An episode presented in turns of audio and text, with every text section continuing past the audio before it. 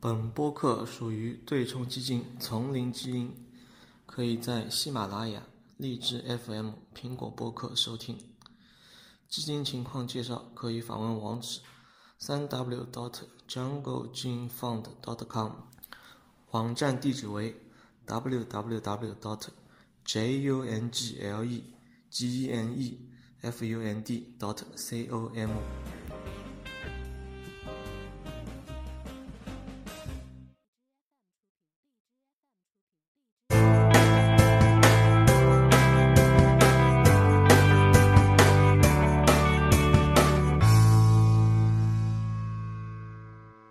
我最近买了一瓶洗眼液，嗯感觉非常非常好用，哎，哪个牌子的？小林制药的，啊，小林制药，嗯，是家好好好公司。嗯，继是续说。？我感觉就把那个洗眼液这样子放在眼球上面，然后转动一下，嗯，很舒服。洗完之后感受怎么样呢？洗完之后感受啊之前有用过洗眼液吧？没有用过第第一第一次啊，嗯就有点像四川那种什么失去这种刮眼刮眼技巧，刮眼拿把小刀，然后啊把你眼眼球上面慢慢的刮，把脏东西全刮出来，啊，这种这种感觉。啊，是是虽然我没试过，但我感觉都是差不多的样子。嗯而且这个这个记忆有点遗传了是吧？不是不是，就是有点吓人嘛，会会会会把眼睛不小，如果刮伤了，对吧？啊，是，就很烦，就对，这个就挺好用的。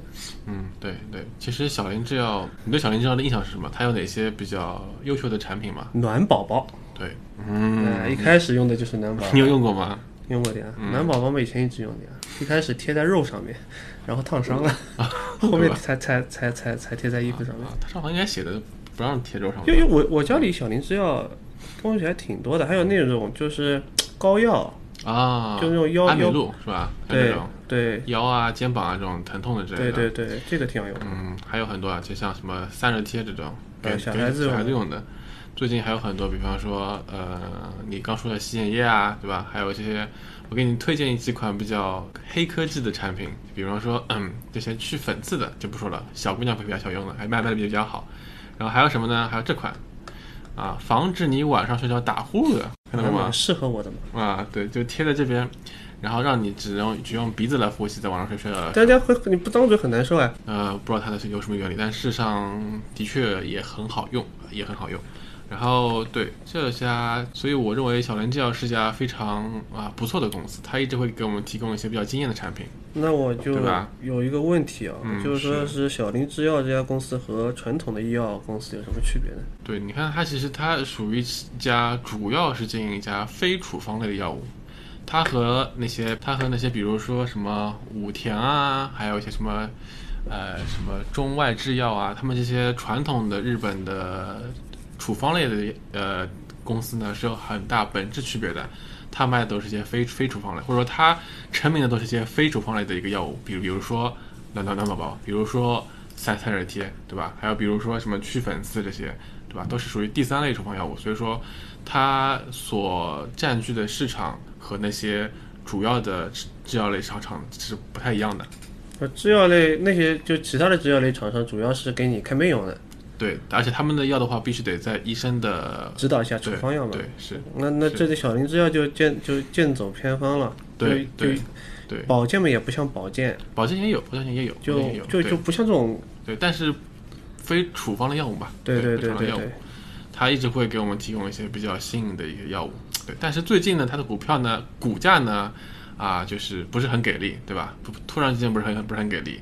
那其实我们也在想，其中原因是什么？既然它有那么多的产品，那么多优秀的产品，那么多的新产品的在上上市，那它为什么会最近的一个股价没有反应的如此的好呢？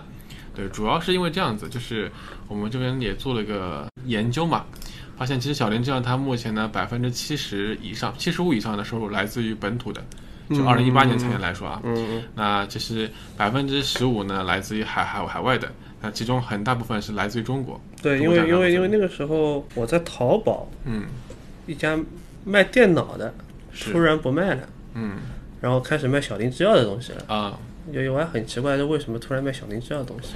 对，很多的一些电商会通过一些海外代购的形形式去购买一些小林制药的产品，但是啊，但是有有个非常大的问题，那么在二零一八年底的时候呢，中国有个什么新的电商法案，嗯，就是让入境消费呢，慢慢的去禁止它，就是不让你说代购太多的小零这样的这样的药物，或者说禁止你代购小零这样药物，或者说是只允许一些有资质的一些电商去，呃，代购一些药物。然后这样的话呢，会导致这部分的产品的收入会渐渐的下降。对，这是目前呃海外地区的销售所面临的一个非常非常大的一个问题。